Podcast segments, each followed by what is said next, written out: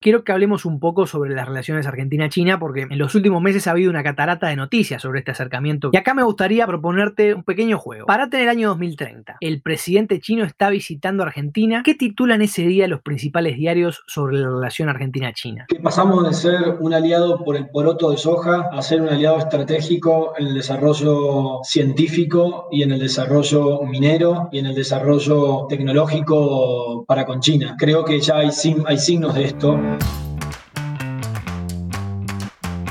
Ni hao, ni hao. Hola, te saluda Nicolás de China Notes y quiero darte la bienvenida a El Rugido del Dragón, un podcast sobre las dinámicas de negocios y poder entre China y América Latina.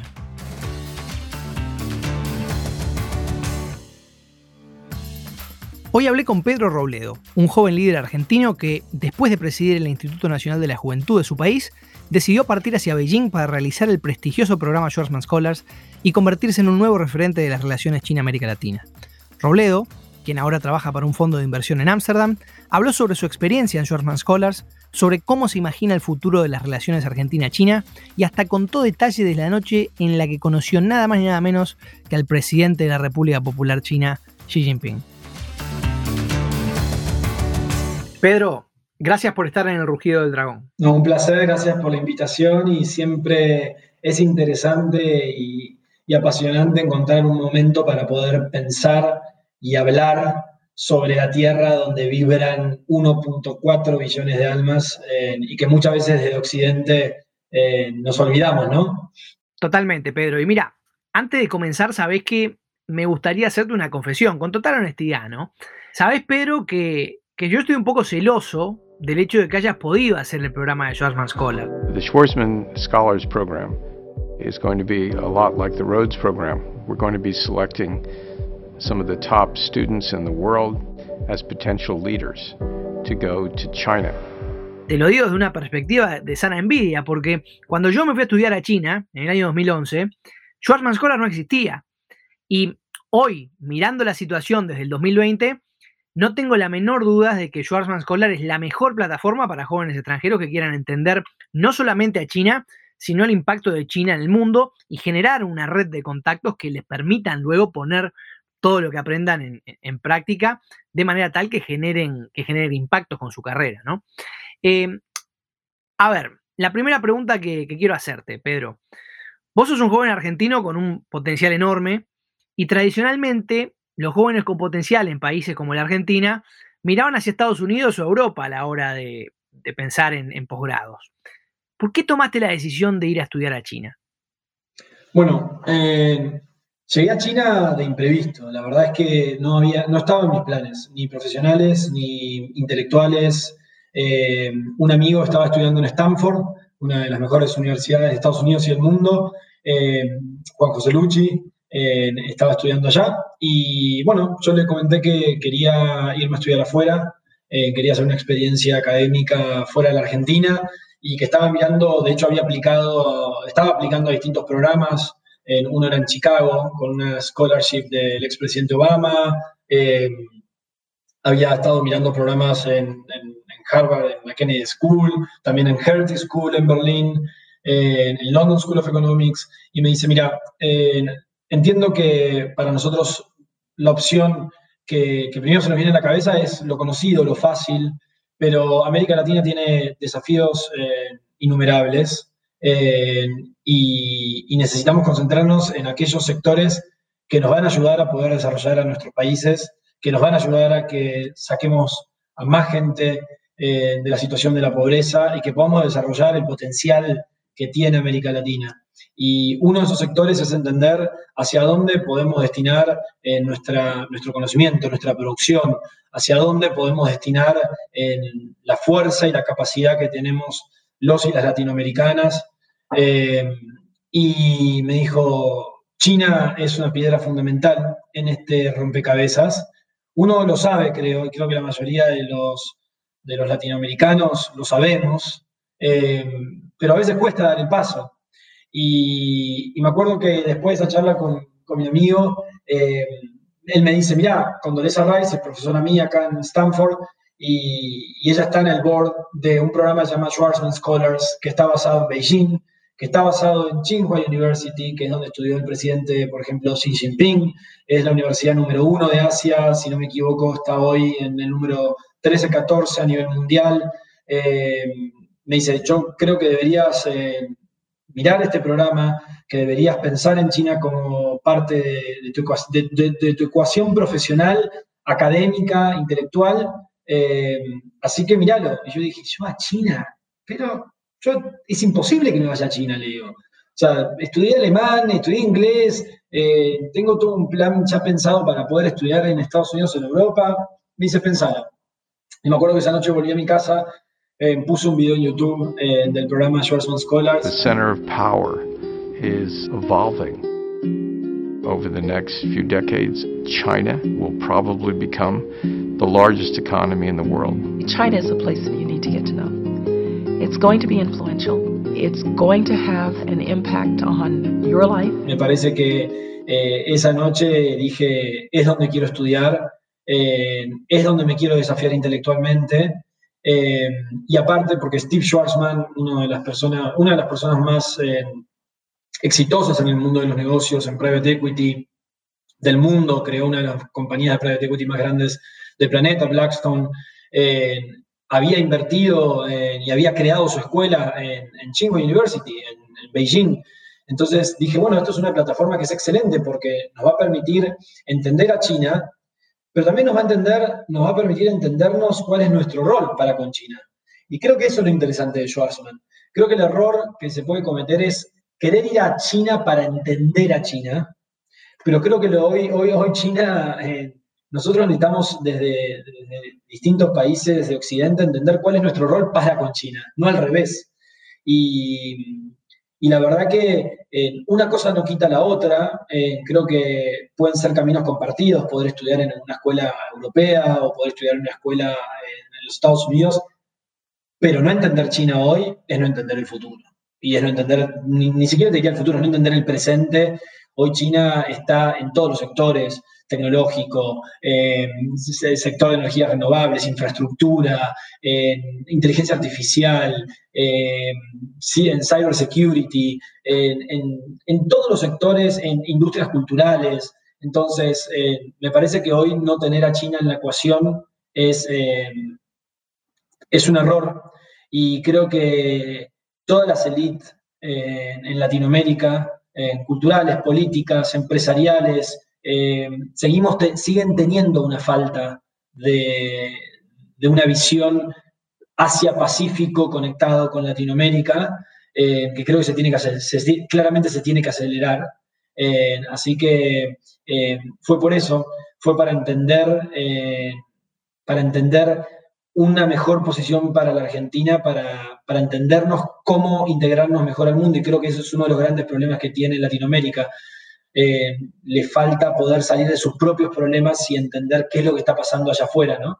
Así que ese fue el motivo, ese fue el motivo por el cual decidí eh, irme a estudiar a China eh, y no me arrepiento un solo minuto. Espectacular, Pedro. Y sabes que la primera vez que visité el Schwarzman College, hace, hace un par de añitos, recuerdo que en la entrada había una carta de Obama y una carta de Xi Jinping felicitando a Steve Schwarzman precisamente por, por haber lanzado este programa que creo que resume un poco ese espíritu al que haces referencia, ¿no? En, definitiva, como dice Steve Schwarzman en ese famoso video, China eh, ya no es una materia opcional, sino que es parte de la currícula principal, ¿no?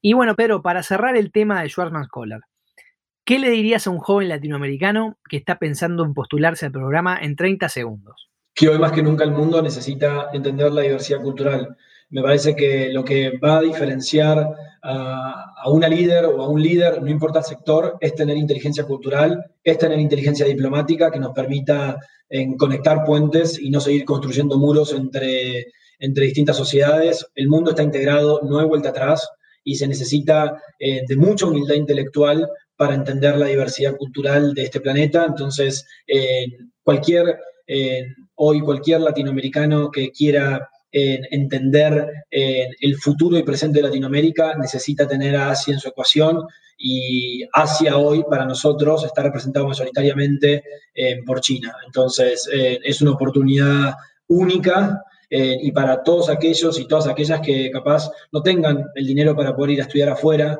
que es muy caro, muy costoso. A mí mis padres no me, no me hubiesen podido pagar mis estudios afuera.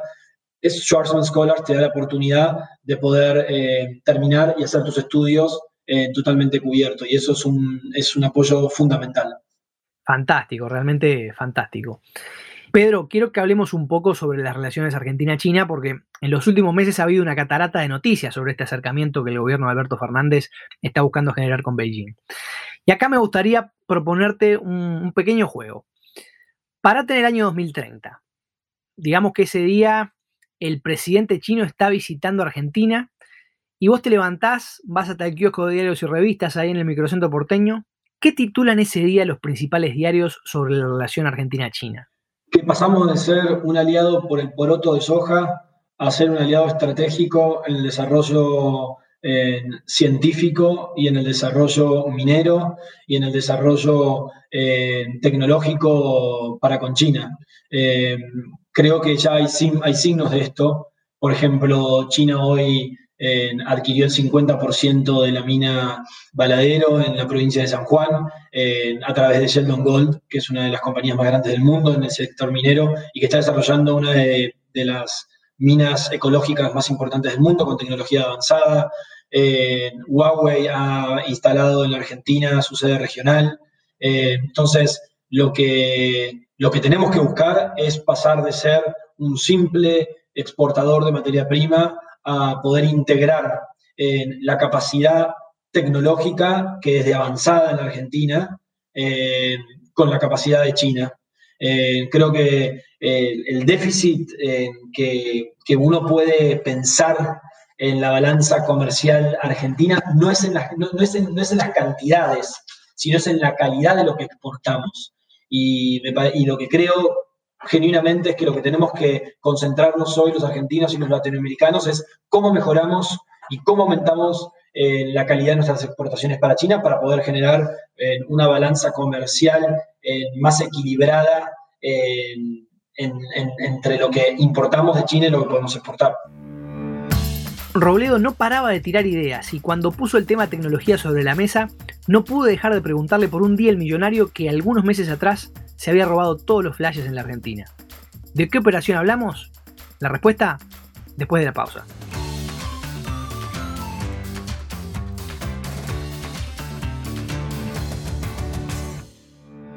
Hola, te saluda María de China Notes. Si estás escuchando este podcast es porque seguramente eres lector de China Notes, el newsletter que lanzamos hace unos meses para traerte todas las novedades sobre lo que pasa en las relaciones China-América Latina. Si te gusta lo que hacemos y quieres apoyarnos a generar contenidos de calidad, la mejor forma de hacerlo es convirtiéndote en suscriptor pro. Puedes suscribirte en chinanotes.substack.com por solo 11.11 dólares al mes. Va de nuevo, chinanotes.substack.com. Sí. A medida que la conversación avanzaba, Robledo se iba soltando y confirmaba con casos de éxito concretos los fundamentos del modelo de relación con China por el que abogaba. Pedro, ahora que me hablas del acercamiento a nivel tecnología, una de las noticias que más me llamó la atención el año pasado en materia de cooperación Argentina-China fue precisamente la inversión de Tencent en Walla, la fintech argentina que es un boom absoluto, por si los oyentes no la conocen. Tell us a little bit about Walla and why it has gotten so much international attention. A big part of that is the eruption of uh, Asian venture capital firms, including SoftBank and Tencent, which have made big bets across the region. ¿Cómo evalúas ese tipo de sinergias, no? Eh, capital chino apostando por startups de tecnología argentinas. ¿Cómo crees que podemos generar mayores flujos de venture capital chino hacia startups argentinas, hacia startups latinoamericanas? Bueno, de vuelta, recibir inversión china no tiene que, ser, no significar no poder recibir inversión de los Estados Unidos o europea. Eh, Pier Paolo Barbieri, que es un amigo, me acuerdo que antes de irme a China él estaba en esos momentos eh, negociando con Tencent eh, esta inversión tan importante para Walla, eh, me decía, o sea, para mí China es, un, aliado estratégico en el sentido de poder potenciar el enorme trabajo que está haciendo este equipo argentino, de poder transformar el mercado de pagos en, Latinoamérica, que seguía y sigue siendo totalmente inefectivo, sigue siendo totalmente irregular, con todos los problemas que eso conlleva. Entonces, me parece que el error es pensar que aliarse con China significa tener que levantar enemigos. Me parece que si alguien cree que eso se tiene que desarrollar de esa manera, de vuelta, es porque le falta inteligencia cultural y le falta una visión geopolítica un poco más moderna. creo que lo estamos viendo ahora en los Estados Unidos, la, visión del actual presidente respecto a cómo crear eh, vínculos comerciales, cómo crear vínculos diplomáticos, eh, esperemos en quede, quede atrás, porque levantándole muros a, levantándole muros a México, y acusando a China de la crisis del COVID, eh, me parece que lo único que creamos es más disrupción que le da paso a, procesos políticos totalmente irracionales.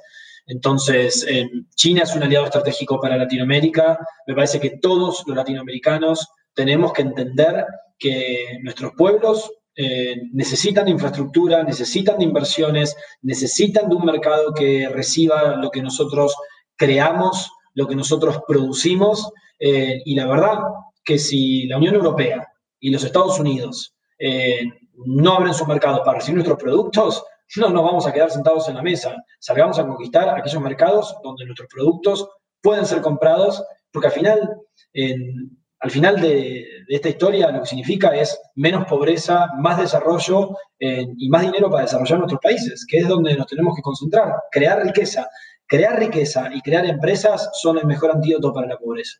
Pedro, quiero hacerte una pregunta en relación con cómo se ve a China desde la Argentina. Porque al menos los que no estamos en la Argentina y la miramos desde afuera, la vemos como un país extremadamente dividido, pero en el que China de alguna manera parecería ser un factor de unión, ¿no? Ya hay varias empresas que han apostado al país en los últimos años y espero que esas sigan apostando y que hoy encontremos muchas nuevas que quieran venir a invertir en este proceso que comenzó en la Argentina. Alberto Fernández dialogó telefónicamente con su parchino Xi Jinping, que lo invitó a visitar su país cuando termine la pandemia. La conversación telefónica se produjo a partir de los 71 años que cumple la República Popular China y además de pandemia hablaron, claro está, de relaciones bilaterales y comerciales. Todos los partidos políticos en Argentina parecerían estar de acuerdo en que China es un gran aliado para el desarrollo, como bien has dicho, ¿no? La pregunta que tengo es, ¿hay diferencias en el approach a China entre los distintos actores políticos en la Argentina? Y con esto quiero decir, ¿hay quienes priorizan lo político por sobre lo económico y quienes priorizan lo económico por sobre lo político? ¿O es un approach coincidente? Bueno, creo que si algo caracteriza al, actual sistema político occidental es la grieta, ¿no? O sea, eh, y creo que en cada país al que uno va, eh, uno escucha, bueno, acá la grieta es enorme, ¿no? Pero uno lo ve en Francia, uno lo ve en Estados Unidos, uno lo ve en México, lo ve en Brasil, eh, lo ve en la Argentina. Eh, pero parecería que cuando se trata de, China, la grieta, por lo menos en la Argentina, no es tan grande. Y creo que eso es una oportunidad. Creo que es una oportunidad para poder marcar políticas de Estado que, que trasciendan los, los partidos políticos es algo de lo que la mayoría de los ciudadanos se quejan y están hartos de que todo cambie cuando cambia un, gobierno. Y poder establecer políticas de Estado a largo plazo que nos permitan de una proyección de nuestras exportaciones, una proyección de hacia dónde apunta estratégicamente el sector privado argentino su producción, que los empresarios tengan una plataforma de eh, una plataforma clara de hacia dónde va eh, la estrategia geocomercial, eh, me parece que es fundamental. Lo que sí podemos tener es, puede haber diferencias en, la, en cuál es la aceleración en la que se dan ciertos procesos, cuáles son a veces los sectores prioritarios en los cuales se debería acelerar esa relación económica con China. por ejemplo, se sabe que uno de los temas más sensibles es eh, unirse o no a través de, una firma de un memorándum al proyecto eh, de la ruta de la seda. Eh, pero creo que si mantenemos este rumbo de un diálogo de un diálogo que muestra una política a largo plazo con China, es el camino que tiene que seguir la Argentina, porque de vuelta, es un, es un actor clave y fundamental para el desarrollo de nuestra economía. Eh, así que espero que no importa si es macrismo, si es kirchnerismo, si es peronismo, entendamos que atrás de una coherencia eh, geopolítica y comercial con China se encuentran millones de familias argentinas esperando eh, mejorar su calidad de vida. Fantástico, Pedro. Y, la última pregunta que quiero hacerte. Sabes que vos y yo tenemos algo en común que no tiene mucha gente, que es una foto con el presidente Xi Jinping. Y sabes, Pedro, que cuando nos conectamos en LinkedIn, me surge esta foto en el newsfeed y digo, che, qué increíble esta coincidencia. Y alguno puede creer que una foto con Xi Jinping es simplemente algo para alardear y nada más, ¿no? Pero honestamente, yo te lo digo como lo vivo en mi caso. Para mí, el haber tenido la posibilidad de conocer al presidente Xi Jinping en 2016, cuando el presidente uruguayo entonces, Tabaré Vázquez, visitó Beijing, yo lo vi como, una, como la culminación de un proceso que me llevó por muchos lugares en China y que tuvo su clímax en el momento en el que uno tuvo la oportunidad de conocer a la persona que representaba a más de 1.300 millones de chinos, ¿no? Como decía Soy vos. La pregunta que tengo, Pedro, porque tal vez alguno cae en la tentación de creer que son selfies boludas, cuando en realidad son la coronación de ciertos procesos, es cómo se dio el momento en que conociste a Xi Jinping y cómo lo viviste, porque en definitiva es un gran honor poder conocer al presidente de una nación como China. Bueno, eh, sí, concuerdo con vos y me parece que hay que sacar un poco de lado también eh, la seriedad de si es una selfie, no es una selfie, si es una... somos humanos, somos humanos y como los uruguayos y los argentinos vibran con el fútbol y capaz si lo ven caminando, no sé, a Messi o a Icardi eh, quisieran sacarse una foto. Yo siempre, desde que fui muy chico, vibré con la política. Y siempre que pude conversar con alguien que me pudiese dar un consejo o enseñarme, eh, traté de acercarme, porque a mí nadie me regaló nada, vengo de una familia con nueve hermanos, de padre y madre trabajadores, y, la verdad es que poder haber, eh, que, el presidente de la Argentina me, invitase a, a, la cena de honor a Xi Jinping en el, en el contexto del G20, para mí fue un honor. Fue un honor en sentido eh, personal, un honor en, decirle a mis viejos eh, que podía estar eh, en la cena de honor al presidente Xi Jinping. Y estábamos en la cena y, fue la ex primera dama, Juliana Aguada, que, sabía que yo me iba a vivir a China y me dice, venía, como que me hace, me hace así como un gesto para que me acercara, pero yo imagínate, no me iba a acercar, el presidente de China. Eh, y me dice como, ah, vení. Eh, así que bueno, me acerqué y, me presentaba. Eh, le contó que me estaba yendo a vivir a China y, ahí pude hablar con Xi Jinping porque en el momento en que, en que me presento y lo saludo, le cuento que me iba a estudiar a la Universidad de Tsinghua, que es donde él se graduó, y, y le dice el presidente Xi Jinping al presidente Macri, le dice, bueno, muy bien que está, que, está, que está empezando a mandar a sus funcionarios a, lo que va a ser el próximo MIT Harvard asiático. Eh, y bueno, y le contó al presidente Macri que, que, él había estudiado en Tsinghua University, me preguntó cuándo me estaba yendo eh, y por qué había decidido irme a estudiar a China. Y creo que de vuelta fue eh, un poco lo que hablábamos al principio de esta conversación. China llegó para quedarse en América Latina y en el mundo. Hoy estamos hablando, esta entrevista la estoy haciendo desde Ámsterdam. hoy me salí de China por la situación del COVID eh, y hoy estoy trabajando en un fondo de venture capital que se llama Pure Terra Ventures, eh, que invierte en agua y sus socios fundadores eh, vivieron 25 años en China, son holandeses, pero vivieron 25 años en China, hablan mandarín y al, al managing partner del fondo lo conocí en Shanghai gracias a Schwarzman Scholars y hoy trabajamos en, en la industria del agua, que es una, un sector crucial. ya dos billones de personas eh, viven en, lugares y en situaciones muy problemáticas y que no pueden acceder a agua potable. Eh, China tiene enormes desafíos respecto al agua que le pueda llegar a los ciudadanos en zonas de residencia y, y hoy me encuentro de vuelta. O sea, para mí eh, ese encuentro con Xi Jinping no fue el cierre, sino fue el inicio de una aventura en que de vuelta. A mí lo que me enseñó China fue eh, a tener mayor humildad intelectual y cultural. Eh, y eso es lo que tiene que aprender Occidente. hemos pensado que durante, porque durante 150 años China no fue, la, no fue la potencia del mundo, pensábamos que China había quedado atrás.